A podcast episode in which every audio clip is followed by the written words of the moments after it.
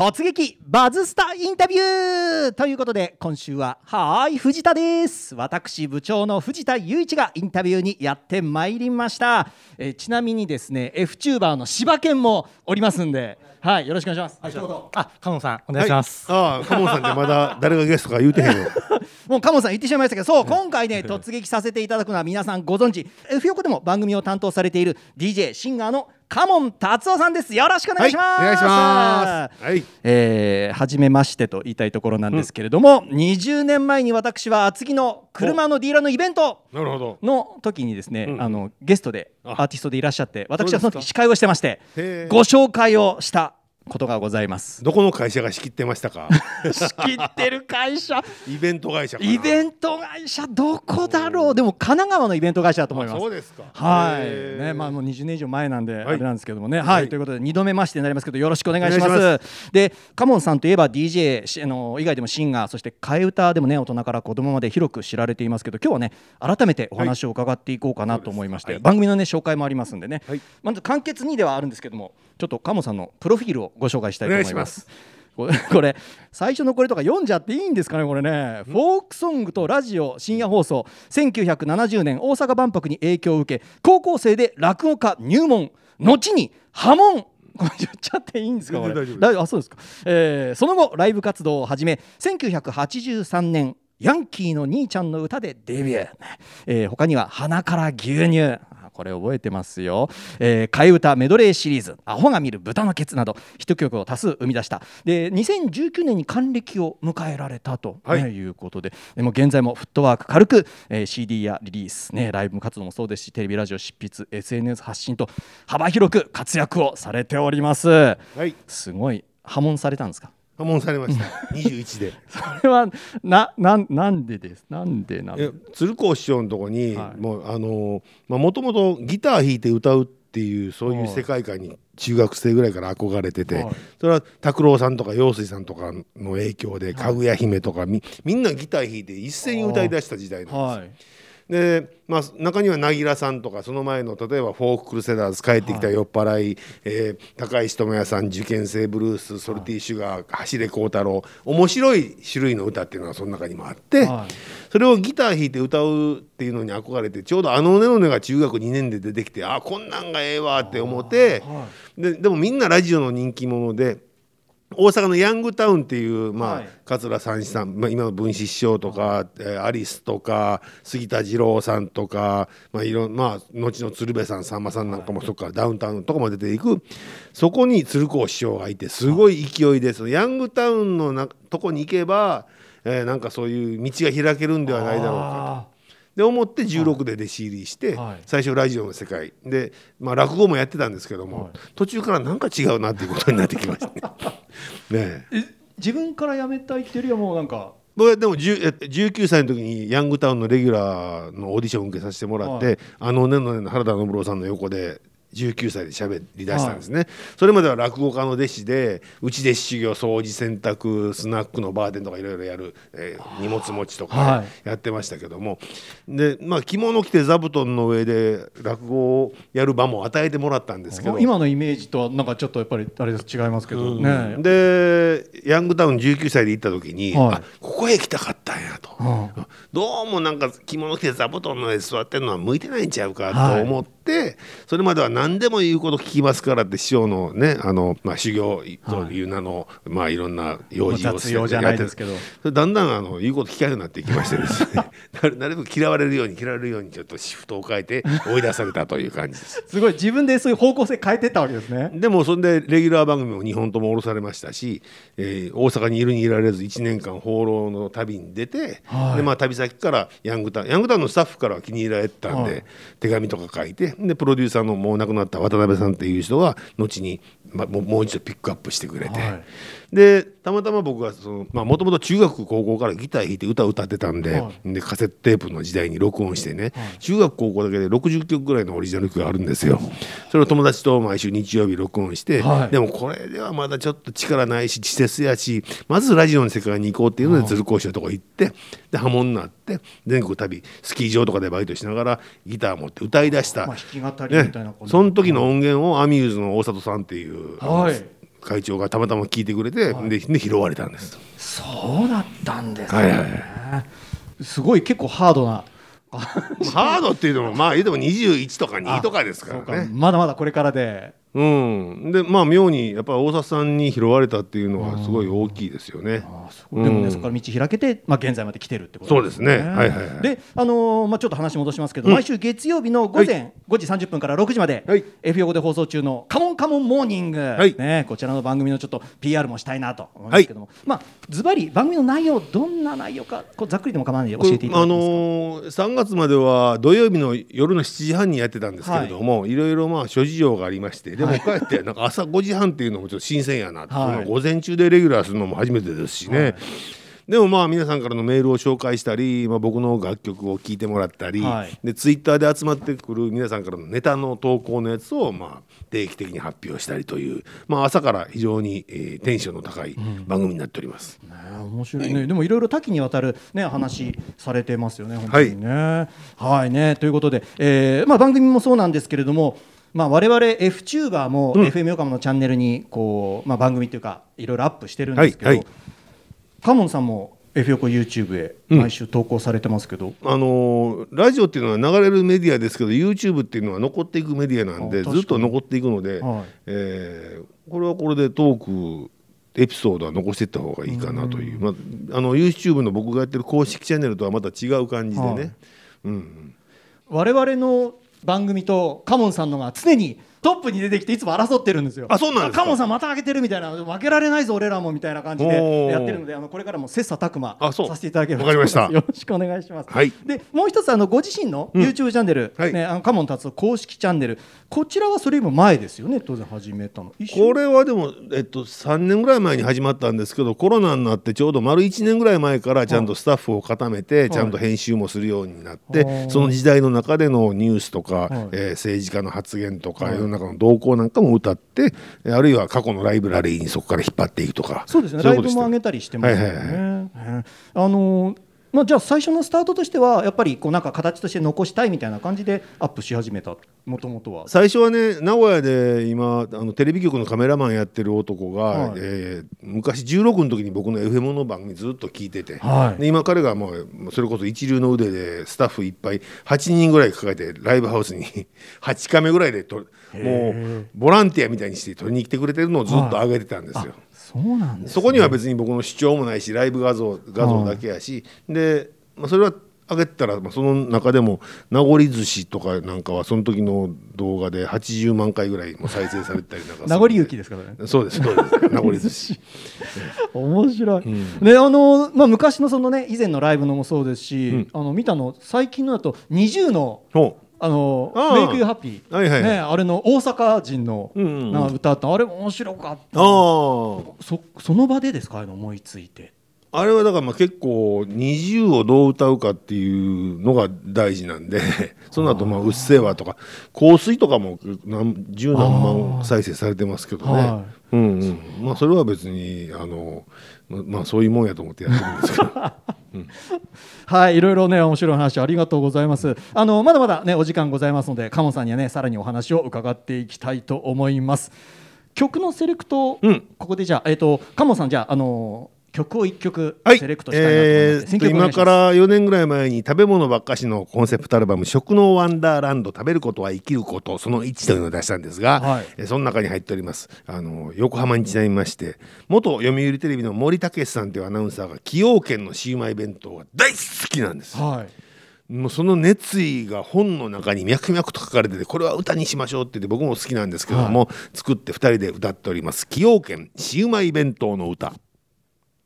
FM Yokohama 84.7 Buzz Studio. はい、崎陽軒シウマイ弁当の歌ちゃんとシウマイじゃなくてシウマイってしてるところに あちゃんとチェックしてるってあもう抑えてるあの社長がね栃木県の人でねはい。鉛があったんでシウマイってよう言わんかったんです。あそうなんですか？そうそうそうそう。あ僕初めて知った、うんでシウマイになったんです。そうなんですよ、はい。あそれは私横浜でずっとリポーターやってましたけどええ。初めて今日知りました。ありがとうございます、はい。まあ、さっきねあの鶴子主演の入門で、ねうん。ヤングタウンレギュラーで、まあ、波紋っていう話もしていただきましたけど、うんうん。まあ、あのずっとねその間もこう全国回りながらギター持って曲をやってたっていうことですけれども、あの替え歌とか、うん。ああいうアイディアってどこから来るんですか？替え歌っていうのはねでも僕ら子供の頃からあるしさらにあの日本の例えば俳句があれば教歌があったりとか、はい。変化があったりとか、い。全部パロディするっていうのは昔からあるもんですよね。だから明治大正とかそういう時代からもありますし僕ら子供の頃ですと「はい。えー森とんかつ泉にんにくかこんにゃく」知ってる？ああ聞いたことあるような。瀬戸ワンタン日暮れ天丼とか知らん？ああそこはなんか知ってます。聞いたことあります。うんうんうん。あそとか「おて天ぷらつないでこうちゃん」とかなんかそんなみんなそういうのを教えてくれる悪いおっちゃん近所におったんですよ。えでもで子供たちはそんな好きやから、はい言葉遊び好きやからなんか音楽でベースがあってそれを変えることによっての面白さみたいなものはもう子供の頃から身の中に入ってるんですよね。どこそのなん韻を踏むじゃないですけど、うんうん。なんかこう文字数を同じにするとか、うんうんその母音を同じものを言葉で持ってくると、何か法則みたいにあるんですかその思いえーまあ、あるよう、まあ、基本的にオリジナル曲をみんな知ってるからそれをひっくり返す面白さっていうのが一つあるのと、はい。あとはまあ韻を踏むっていうのと最後にまあひっくり返すとかい,、まあ、いろんなパターンがあるのでその辺はですねえー替え歌講座 YouTube の方に上がってますんでぜひご覧いただきたいと思います。あさすがですね。じゃあそれをぜひご覧になっていただきたいと思います、ちなみにあの僕あのヒマラヤの歌好きです。ヒマラヤ何やったっけ？あ。あのおヒマラヤ。あーそれ CD 化されてないですね。いやそのあれはちょっとあの聞いた時にすげえうまいなーって思いましたね。私チョモランマって、おおヒマラヤ来てよね。私ちょもらんまって全然関係ないですよね。本当お暇なら来てよね。私寂しいのっていうの。そうですよね。寂しいのがちょもらんま全然関係全然関係ないのも時々あるんですよ。でもおご語呂としては合いますもんね。よくよく「おそしなわたおる」って何も合うてないんですよ。お巻き場は緑と粗品はタオルって全然合うてないんですよ。すごい楽しい。なんか成立してるんですねそれはそれで。ね本当ですね、ええあなんかはい。生で聞くとやっぱ楽しいなすごい。ありがとうございます、い。あのまあこの流れから聞くのも恐縮なんですけれどもバズスタジオのオリジナルジングルをジングル。即興で作っていただくことは可能でございましょうか。すぐできます。あすごい。あすごいなんかめちゃくちゃなんかこうなんかええとか言われるかなと思ったんですけど すごい即決ありがとうございます、うんもうすぐできえじゃあちょっとギター？ギターいいですマイク持ってる。あはい。バズスタジオですバズスタジオでございます。らジングルやから短いですよね。CM 前とかに流れるやつよね、そうですね。はい。バズスタジオ。FM 横浜だますそうなんだよね。さあそして、えー先ほどプロフィール紹介の時に2019年に、まあ、還暦を迎えられたというね話をしましたけれども、まあ還暦迎えてでもなお幅広くこう意欲的にこう活動してますけど、うん。なんか動く原動力みたいなのあるんですか？えーいやあのーますます歌うべきことがいっぱいあるなというふうな実感で例えばと還暦の時に出しました「ヘイ浄土生きてるうちが花なんです」というアルバムは、はい。まああのさっきの崎陽軒のやつも歌があるべきことには歌を作ろうということでずっと僕はやってきたから、これは歌があった方がいいなっていうので崎陽軒歌いましたけど森さんと一緒に、でそういうふうに頼まれることも結構ありまして、えー今から6年ぐらい前に新宿の東口商店街さんからキャッチセールスとかぼったくりが多いのでなんとか歌の力でしてもらえませんかっていうので、ぼったくりイヤイヤ温度っていうのを作りましてこれが新宿でずっともう7年ぐらい流れてて今はそれが渋谷センター街と錦糸町でも流れてるんですけどね。視聴でも流れてる、でそういうのはずっと流れてるとぼったくりが減ってきた。で今度大阪の防犯協会から特殊詐欺オレオレ詐欺とか、はい。あれをなんとかしてもらえませんかっていうのでこの間特殊詐欺イヤイヤ温度っていうのも作ったんですよ。ちちなみにそれどどんな歌なんですか？え特殊詐欺イヤイヤ温いい度でやややっていただけいただけるんですか？いきなり無茶ぶりしちゃって大丈夫ですか？みんな笑顔で暮らしてる。住みよい街ですこの街はだけど皆さん気をつけましょう。悪いやつらがいるんです。甘い言葉でささやくよ。悪質特殊詐欺。いろんな手口があるんです。こんな電話は要注意。犯人の名簿にあなたの名前。口座が不正に使われてます。これはあなたのキャッシュカードを狙った手口です。まあこういういろんな手口を歌でしてすごい。これ今まではあのチラシとかにこういうのを気ぃつけてって配ってたんですけども、歌の方が全然入って入ってきますね耳に残るし、まあね子供がこうねおじいちゃんおばあちゃん聞いてとかってうん。ね、言ったらそういうので聞いたりして、はい。耳に残るとあこれはもしかしたら特殊詐欺かもしれないってね、はい。思ったり思い出したりしますもんね。そうなんこれをちょっと全国的に今後広げていこうかなと。すみませんこれレコーディング前まあ、まあ、すいませんありがとう。全然大丈夫です。まあじゃあいろいろと歌うべきことがそうそう。あるから。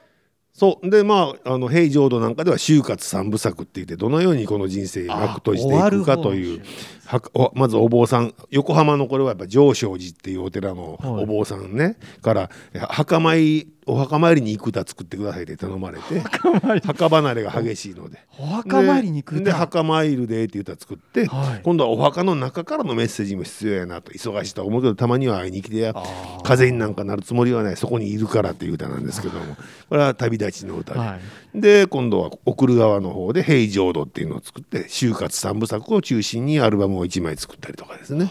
ヘイ浄土はあやっぱあれですか？ん？まあ、全然平あれとは違うけどでも大いにあの世界観をいいただいてインスパイアされたみたいな、はいはいはいすごい。でもそうすると歌にするべきことってうん。いろいろまだまだだから、あのーこのコロナ禍の飲食のことはこの間あのラベットラダ落合の落合シェフがすごくはい。メッセージされたのをそれを歌にして YouTube に発表しました、はい。みんな飲食の人も喜んでますしうちのおばが看護のまあ、プロフェッショナルなんですけども看護のコロナの現場のこともはい。YouTube で、だからそういうのがすぐ歌でアップできるっていうかね、まあ、インタビュー記事とか文字で、まあ、がまずありきやけどこれを絶対歌に乗せた方が伝わるでっていうのがもう実感としてもうあるんですよ自分の中に。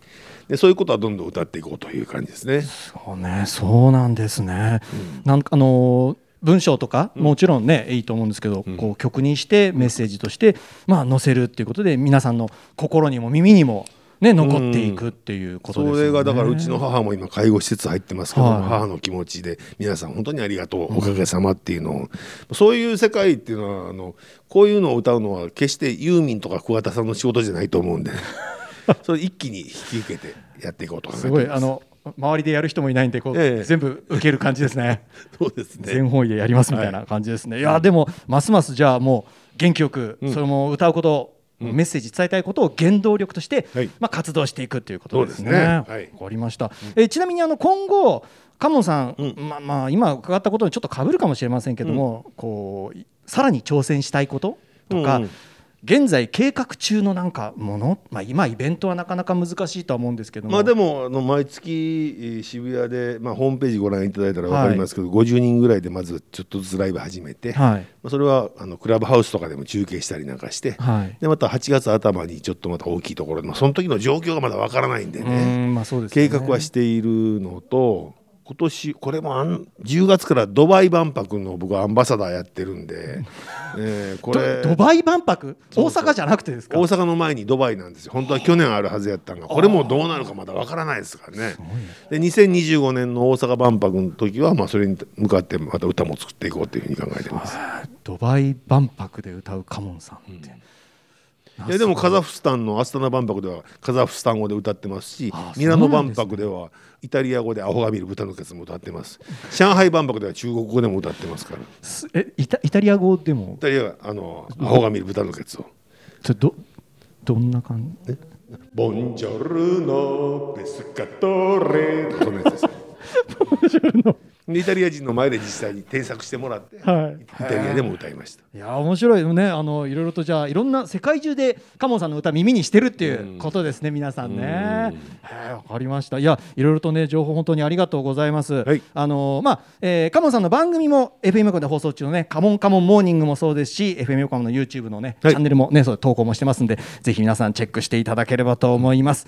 ということで、えー今回は FM 横浜カモンカモンモーニングの DJ そしてお茶の間に笑いを届けるシンガーとして活躍し続けるカモン達夫さんにお話を伺いました。カモンさんどうもありがとうございました。はいありがとうございました